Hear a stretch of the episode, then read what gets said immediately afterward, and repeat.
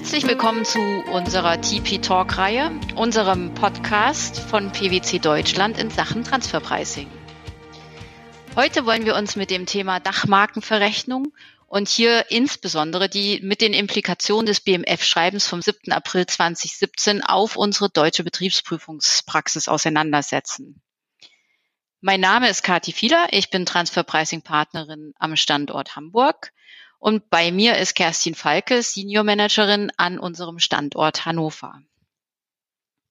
Was wollen wir heute mit Ihnen besprechen?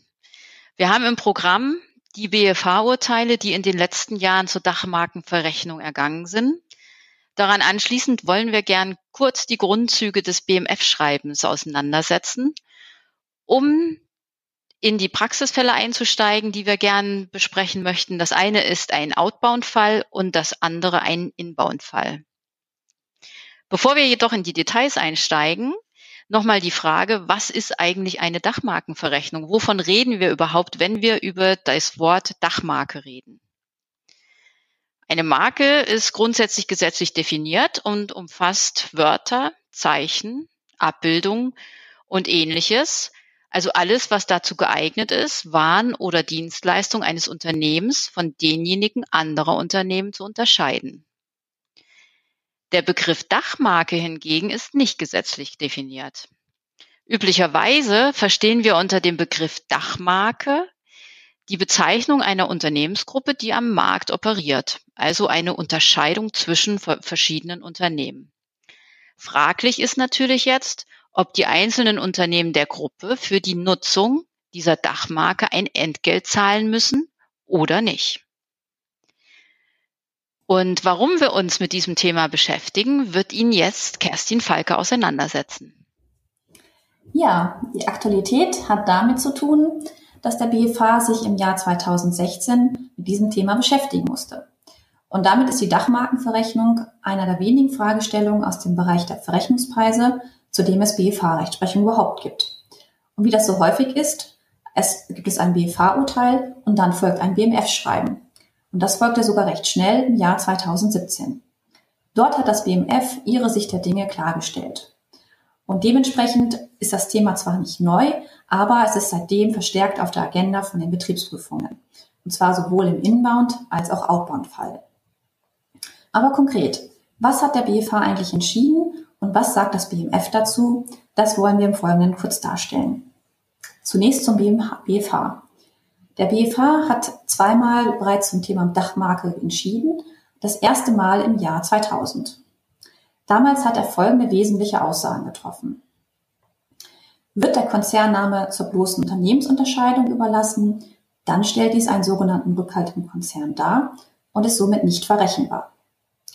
Der BFH hat aber auch Fälle gesehen, in denen die Überlassung des Konzernnamens keinen Rückhalt darstellt, sondern für die eine Lizenzverrechnung zulässig ist. Und das ist immer dann gegeben, wenn folgende zwei Voraussetzungen erfüllt sind. Der Konzernname ist an sich als Markenname oder Markenzeichen geschützt und zweitens, der Marke kommt ein eigenständiger Wert zu. Und zwar in dem Sinne, dass die Marke geeignet ist, zur Absatzförderung beizutragen. Leider hat der BFH nicht ganz konkret gesagt, wann denn eine Marke zur Absatzförderung geeignet ist. Er hat nur ein paar Aspekte aufgezählt in seinem BFH-Urteil, die man heranziehen soll, zum Beispiel erzielbarer Preis für die unter dem Markennamen vertriebenen Produkte, Bekanntheitsgrad der Marke, weltweite oder regionale Präsenz, Exportquote des einzelnen Konzernunternehmens. An sich ist somit das Urteil erstmal sehr begrüßt worden in der Literatur, da es unter anderem erstmalig klargestellt hat, dass eine Lizenzverrechnung für den Konzernnamen zulässig sein kann. Allerdings, wie gerade gezeigt, hat das BFH-Urteil auch eine Reihe von Fragen offen gelassen. Also konkret, wie findet man eigentlich heraus, ob eine Marke zur Absatzförderung geeignet ist? Daran hat sich danach in der Literatur auch viel Streit entzündet, insbesondere auch zur Frage, muss man das im Einzelfall beurteilen oder kann man allein aus der Existenz einer Marke pauschal schlussfolgern, dass ein Wertbeitrag daraus gegeben ist? Und da ein Urteil allein auf schwachen Füßen steht, hat der BFH erneut einen Fall vorgelegt bekommen, erneut zum Thema äh, Dachmarkenverrechnung. Der BFH hat am 21.01.2016 geurteilt zu dieser Frage. Der Sachverhalt war ja ein bisschen speziell. Es ging nämlich neben dem Thema Dachmarkenverrechnung auch um das Thema Betriebsaufspaltung.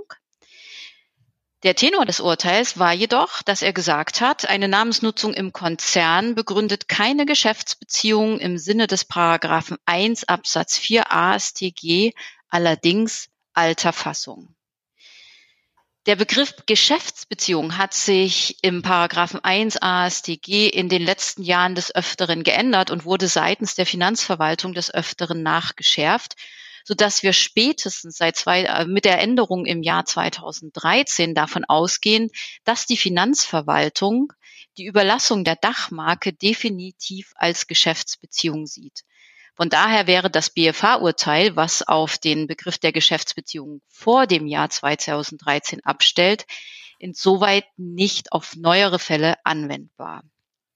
Es waren aber noch ein paar ganz interessante sonstige Aussagen in diesem Urteil. Zum einen sagt der BFH ganz klar, dass er die Grundsatzaussagen aus dem 2000er Urteil bestätigt.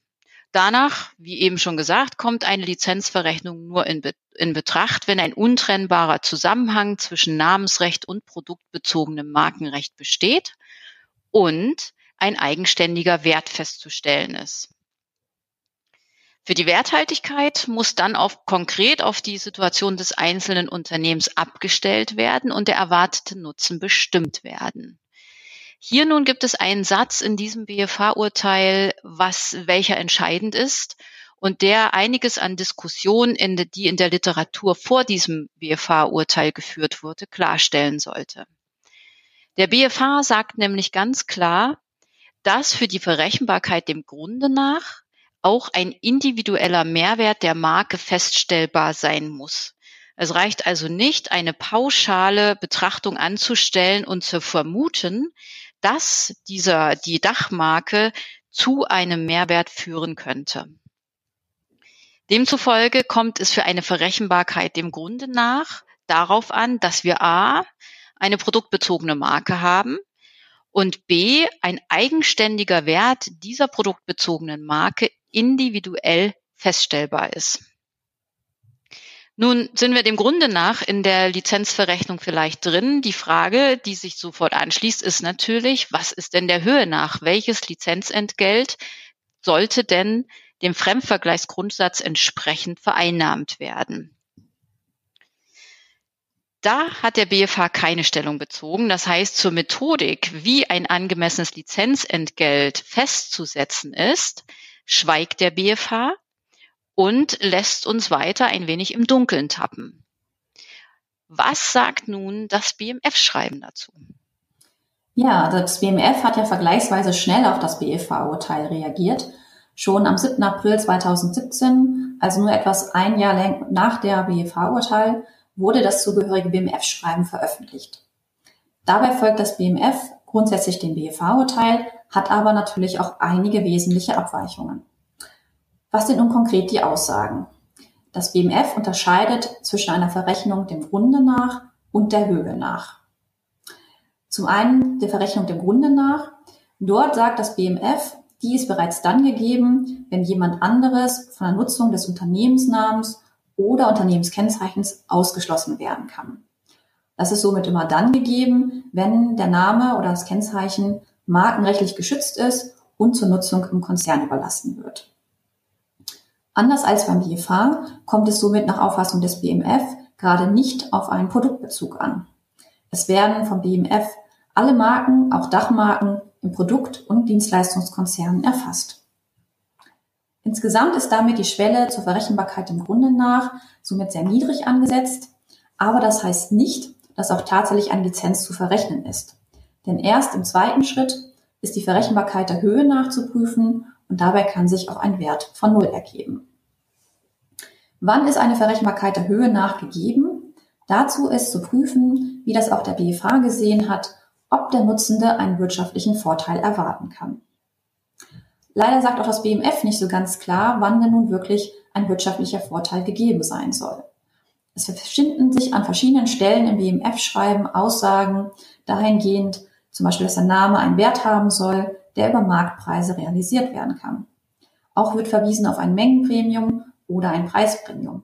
Mengenpremium würde bedeuten, dass man mehr absetzt, nur weil man die Marke nutzt oder Preispremium, dass man einen höheren Preis erzielen kann für das Produkt oder die Dienstleistung, nur weil die Marke genutzt wird. Allerdings gibt es auch positive Sachen an dem BMF-Schreiben. So weist zum Beispiel das BMF-Schreiben darauf hin, dass die Verrechnung einer Lizenzgebühr unangemessen sein kann, wenn erkennbar eine anhaltende Verlustsituation des Lizenznehmers entsteht.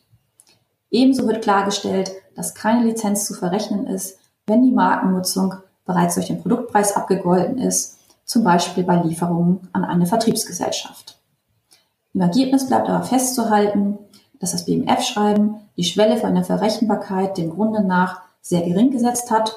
Und damit kommt man sehr leicht in die Verrechenbarkeit dem Grunde nach und hat damit Dokumentationspflichten zu erfüllen. So viel zum theoretischen Hintergrund. Was sagt uns jetzt diese BFH-Rechtsprechung und das BMF-Schreiben für unsere Betriebsprüfungspraxis? Unsere Fälle, die wir in der Betriebsprüfungspraxis haben, zeigen, dass das Thema Dachmarkenverrechnung in sehr vielen äh, Unternehmen von der Betriebsprüfung tatsächlich aufgegriffen wird. Und das betrifft gleichermaßen Inbound als auch Outbound Fälle. Natürlich unterscheiden sich hier die Zielrichtungen der Finanzverwaltung. Wie Sie sich denken können, wird bei deutschbasierten Konzernen die Frage aufgeworfen, ob der Unternehmensname markenrechtlich geschützt ist und nicht hätte verrechnet werden müssen an alle ausländischen Einheiten. Dies betrifft nicht nur Unternehmen, die im B2C-Bereich tätig sind, sondern auch Unternehmen, die im B2B-Bereich tätig sind. Im umgekehrten Fall haben wir es bei deutschen Tochtergesellschaften ausländischer Konzerne damit zu tun, dass die Betriebsprüfung hinterfragt, ob die Marke und die Verrechnung der Marke tatsächlich einen Nutzen für das Unternehmen erwarten lässt. Hierzu haben wir Ihnen im Folgenden zwei Beispielsfälle mitgebracht. Beginnen möchte ich gern mit dem Outbound-Sachverhalt.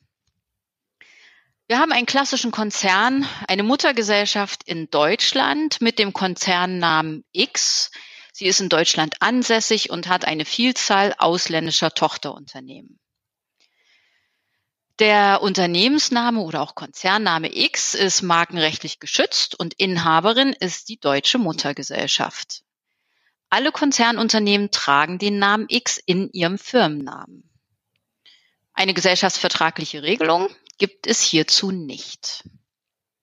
Worum geht es bei dem Konzern? Der Konzern verarbeitet Metalle und verkauft diese an andere Industrieunternehmen zur Weiterverarbeitung. Wir haben also einen klassischen B2B-Fall. Auf den Produkten selbst steht der Konzernname nicht. Das heißt, die Produkte werden unter einer bestimmten Kennzeichnung, in der Regel ist es eine Zahlen-Ziffern-Kombination, am Markt zum Kauf angeboten. Die Produktqualitäten werden von technischen Normen bestimmt. Das heißt, die Produktqualität vom Konzern X entspricht der, der, der Produktqualität der Wettbewerber. Somit äh, können wir Schlussfolgern, bei den Produkten handelt es sich um relativ standardisierte Waren und wir können sogar so weit gehen, dass es sich um Commodities handelt. Ein Entgelt für die Überlassung des Unternehmensnamens wird nun nicht erhoben, weil der Konzern X davon ausgeht, dass beim Handel mit Commodities der Markenname oder Konzernname, Entschuldigung, Konzernname nicht geeignet ist, hier einen Mehrwert zu generieren. Schauen wir uns nochmal an, was der BFH eigentlich dazu gesagt hat und wäre eine Lizenzverrechnung nach dem BFH-Urteil hier zutreffend. Bringen wir uns in Erinnerung, für die Verrechnung dem Grunde nach bedarf es einer produktbezogenen Marke mit einem eigenständigen Wert. Haben wir das? Haben wir eine produktbezogene Marke in hiesigen Fall und haben wir einen eigenständigen Wert? Eine produktbezogene Marke würden wir hier nicht sehen. Die Produkte werden nicht unter dem Namen X am Markt vermarktet, sondern sie werden mit einer Zahlen-Ziffern-Kombination in den Verkehr gebracht. Selbst wenn ein eigenständiger Wert, zum Beispiel ein Mengen- oder Preispremium, müsste ja nachgewiesen werden oder es müsste dargestellt werden, warum denn ein solch eigenständiger Wert tatsächlich vorhanden ist. Das heißt, wir müssten konkret nachweisen, dass der Kunde mehr von dem, von der Marke X kauft oder mehr an X bezahlt als bei anderen. Hier im Fall handelt es sich aber um Commodities, deren Preis am Markt vollkommen transparent ist und ein Kunde sich schwerlich mehr für ein oder ein Kunde hier schwerlich mehr für ein Produkt bezahlen wird, das er in der gleichen Qualität bei einem seiner Wettbewerber bekommen kann. Ja, die Betriebsprüfung hat das natürlich ganz anders gesehen. Sie vertritt folgende Auffassung. Entsprechend den Ausführungen des BMF-Schreibens aus 2017 ist die Verrechenbarkeit im Grunde nach gegeben, da der Unternehmensname markenrechtlich geschützt ist. Im zweiten Schritt ist auch entsprechend dem BMF-Schreiben zu prüfen, ob der Nutzende einen wirtschaftlichen Vorteil erwarten kann.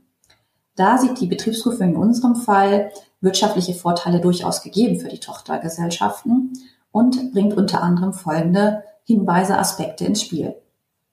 Zum einen sieht sie ein Mengenprämien gegeben, und zwar macht sie das fest anhand der Tatsache, dass eine Tochtergesellschaft im Betriebsprüfungszeitraum ihre Kapazität erweitert hat und anschließend in zunehmendem Umfang Produkte an Dritte und nicht mehr wie vorher konzernintern verkauft hat. Wo das mehr an Drittumsätzen tatsächlich herkommt, das wird allerdings nicht weiter hinterfragt. Es wird allein darauf abgestellt, es gibt ein Mehr an Drittumsätzen und das sei allein auf den starken Unternehmensnamen zurückzuführen. Daneben werden noch weitere Gründe angeführt, zum Beispiel die Gruppenzugehörigkeit führe zu einer stärkeren Verhandlungsmacht, man vermeidet überdies den direkten Wettbewerb untereinander, also hat in Summe eine verbesserte Wettbewerbsstellung, allein durch das Auftreten unter dem Konzernnamen. Der Unternehmensname strahlt auch bestimmte Attribute aus, wie Qualität und Verlässlichkeit, und dafür würden auch die Tochtergesellschaften profitieren. Kunden würden gerade deshalb bei dem Konzernunternehmen einkaufen, weil sie sich darauf verlassen können, dass wenn ein Unternehmen ausfällt in der Produktion, dann ein anderes Konzernunternehmen einspringen kann, also eine Just-in-Time-Lieferung jederzeit gewährleistet ist. Es gibt außerdem auch einen einheitlichen Internetauftritt und da ist für den Kunden sichtbar, dass alle Standorte die gleiche Produktionsqualität anbieten. Suchkosten würden damit entfallen. Das heißt, hier führt aus unserer Sicht die Betriebsprüfung eine Reihe von Vorteilen an, die typischerweise dem Konzernrückhalt zuzuschreiben sind. Die resultieren allein daraus, dass man zu einer Gruppe gehört und nicht, dass man einen Unternehmensnamen gemeinsam nutzt und daraus eine Marke ableiten könnte. Zudem kann man sich ja auch die Frage stellen, wer den Wert der Marke eigentlich geschaffen hat. Wenn der Zusatznutzen allein aus den mit der Marke verbundenen Attributen wie Qualität und Ver Verlässlichkeit beruht und es wie im vorliegenden Fall kein zentrales Qualitätsmanagement gibt, dann trägt jedes Produktionsunternehmen zu dieser Wahrnehmung bei. Die Frage ist also, wer hat den Wert der Marke geschaffen und hat dies nicht eigentlich jedes Produktionsunternehmen getan, indem es sich an, an Qualitätsstandards, die offen im Markt erhältlich sind, gehalten hat und somit auch den Wert der, des, die, die Dachmarke gestärkt hat. Für die Frage, wer den Wert der Marke geschaffen hat, stellt das BMF jedoch nur auf die Erschaffung der Marke und den wirtschaftlichen Eigentümer ab. Ähm, was in Deutschland im Moment nicht implementiert ist, ist das Konzept der OECD. Dieses wird natürlich, nicht natürlich, dieses wird auch im BMF-Schreiben nicht weiter thematisiert. Vielleicht als kurzen Rückblick, was sagt eigentlich die OECD, wer die Lizenzeinnahmen aus einer Marke erhalten sollte? Nach der OECD sollte bestimmt werden, welches Unternehmen einen Wert entwickelt hat welches Unternehmen diesen Wert verbessert hat, welches Unternehmen für die laufende Pflege verantwortlich ist, welches Unternehmen den rechtlichen Schutz garantiert und welches Unternehmen die Marke verwertet. Diese fünf Fragen werden als das sogenannte DEMPI-Konzept beschrieben, was sich genau damit beschäftigt. Und auch wenn man sich das anschaut, würde man ein OECD-Konzept zum Beispiel anwenden, wie hier dieses DEMPI-Konzept. Wenn man hier prüft, hat die deutsche oder haben, hat nicht jeder Produktionsstandort selbst den Wert der Marke ge geschaffen, würden wir in unserem Fall dazu kommen, dass auch hier gute Argumente vorliegen, dass eigentlich die Produktionsstandorte weltweit den Wert der Marke geschaffen haben. Wir sind noch nicht am Ende mit dieser Betriebsprüfung. Das Ganze ist noch in Klärung befindlich. Äh, wir haben sehr gute Argumente, die gegen eine Dachmarkenverrechnung sprechen. Und eventuell lesen Sie ja irgendwann eine neue BFH-Entscheidung zu einem abermaligen Dachmarkenurteil. Ja, das war der Outbound-Sachverhalt. Und wir haben natürlich auch noch einen Inbound-Sachverhalt, wo die profiskalische Richtung etwas anders ist. Die Eckdaten hierzu sind wie folgt. Der Konzern Y hat eine in Deutschland ansässige Produktionsgesellschaft, die nach ihrem Funktions- und Risikoprofil her ein Vollproduzent ist. Die Produkte werden unter dem Konzernnamen im B2B-Bereich vertrieben. Für die Nutzung des Konzernnamens zahlt die Produktionsgesellschaft eine Markenlizenz. Zum Nachweis der Angemessenheit liegt eine Benchmark-Studie vor, so wie es auch gerade im internationalen Bereich üblich ist. Was hat die Betriebsprüfung hier nun dran auszusetzen? Was ist Ihre Anfrage, Ihre Auffassung? Sie verweist insbesondere auf das BMF-Schreiben, wonach im Einklang auch mit dem BFH an Lizenz nur dann zu verrechnen ist, wenn die Marke bei dem Nutzenden einen wirtschaftlichen Vorteil stiftet. Dementsprechend fragt die Betriebsprüfung nach Nachweisen, die diese Vorteile dokumentieren. Sie verweist darauf, dass ein ordentlicher und gewissenhafter Geschäftsführer nur dann einer Lizenzvereinbarung zugestimmt hätte, wenn entsprechende Vorteile vorliegen. Das heißt, der Lizenzaufwand müssten deutlich niedriger sein als die Mehrerlöse, die man aufgrund der Markennutzung erzielen kann. Daneben verweist die Betriebsprüfung auch auf den Inhalt im BMF-Schreiben zur Bestimmung der Lizenz der Höhe nach. Und zwar wird dort die Aussage getroffen, dass im Regelfall der hypothetische Fremdvergleich anzuwenden ist. Das heißt, es soll vereinfacht gesagt eine Ertragswertberechnung vorgenommen werden, wo simuliert wird, welche Lizenz bei voller Informationstransparenz zwischen Lizenzgeber und Lizenznehmer ausgehandelt würde. Im vorliegenden Fall hatten wir Glück und konnten tatsächlich nachweisen, dass Produkte, die ohne Marke verkauft werden, niedrigere Deckungsbeiträge liefern als solche mit Marke. Allerdings wird ja nicht in jedem Unternehmen auch tatsächlich Produkte mit und ohne Marke verkauft, so dass hier weiterer Diskussionsbedarf besteht. Auch in glücklicherweise hat, wurde hier das Thema Benchmark-Studie nachher nicht mehr weiter diskutiert. Die Benchmark-Studie wurde akzeptiert. Was macht man, wenn man nicht so wie hier den Vorteil hat, dass man Produkte mit und ohne Marke verkauft? Ja, in diesem Fall bleibt dann wohl nur allgemeine Diskussion über den Nutzen der Lizenz und darüber, welche Methodik anzuwenden ist. Denn gerade bezüglich der Methodik ist es unsere Auffassung, dass der hypothetische Fremdvergleich nicht die Regelmethode sein sollte. In Paragraphen 1 Absatz 3 HStG ist gesetzlich geregelt, welche Rangfolge für die Verrechnungspreismethoden in Deutschland gilt. Und da sagt das Gesetz, der hypothetische Fremdvergleich ist nur anzuwenden, wenn die Standardmethoden nicht anwendbar sind. Zu den Standardmethoden gehört auch die Preisvergleichsmethode mittels Datenbankstudie. Das heißt, nur wenn man keine vergleichbaren Verträge, auch solche, die nur eingeschränkt vergleichbar sind, findet, dann wäre praktisch der Weg zur hypothetischen Fremdvergleich eröffnet. Aber die Methodik der Finanzverwaltung von vornherein zu sagen, Lizenzbenchmark-Studien sind nicht anwendbar, das ist nach unserer Auffassung nicht durch das Gesetz gedeckt. Was bleibt zum Schluss zu sagen? Ein kurzes Fazit. Die Verrechenbarkeit von Marken ist und wird auch künftig ein extrem wichtiges Thema in Betriebsprüfungen bleiben. Wir sehen es mittlerweile in allen Outbound-Betriebsprüfungen, dass dieses Thema aufgegriffen wird. Der BFH hat entschieden, dass eine produktbezogene Marke vorliegen muss und dass dieser Marke ein eigenständiger Wert zukommen muss. Außerdem wird, werden wir nach BMF-Schreiben davon ausgehen müssen, dass die Finanzverwaltung von einer Geschäftsbeziehung ausgehen wird, spätestens seit 2013. Hier als Hinweis, Wenn eine Geschäftsbeziehung vorliegt, dann ist auch eine Verrechnungspreisdokumentation für diese Geschäftsbeziehung vorzulegen. Das heißt, selbst wenn Sie kein Entgelt für eine Dachmarke verrechnen, müssen Sie dies in Ihrer Dokumentation aufzeigen, um nicht in den Vorwurf der Unverwertbarkeit hineinzulaufen. Ansonsten wird dies nicht gemacht, würde die Schätzungsbefugnis äh, auf Seiten der Finanzverwaltung ausgelöst.